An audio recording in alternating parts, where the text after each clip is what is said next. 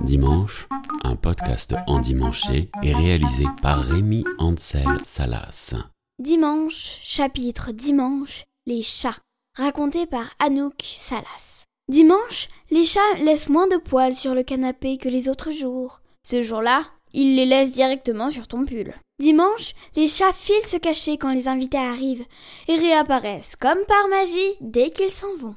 Dimanche, les chats se méfient quand ils traversent la route. Dimanche, les chats réveillent toute la maison en grattant aux portes des chambres au petit matin. Et à la campagne, ils sont ravis de rapporter une souris, encore un peu vivante, pour la laisser couiner sous un lit. Dimanche, couchés face à une proie encore chaude, les chats font leur toilette. Dimanche, les chats dorment sur le dos et ronronnent quand on leur gratte le ventre. Dimanche, pour ne pas se faire gronder, les chats ne font jamais leurs griffes là où ils le font le reste de la semaine. Dimanche, les chats se dorent au soleil.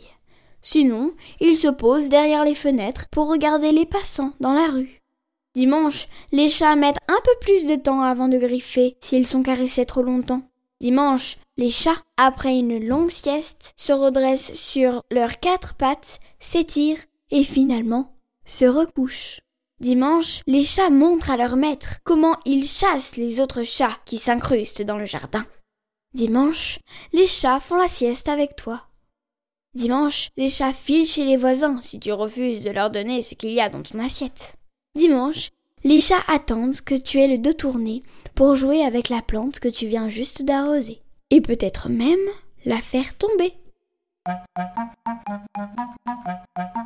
Bon, eh bien, vous retrouvez mon père dimanche prochain.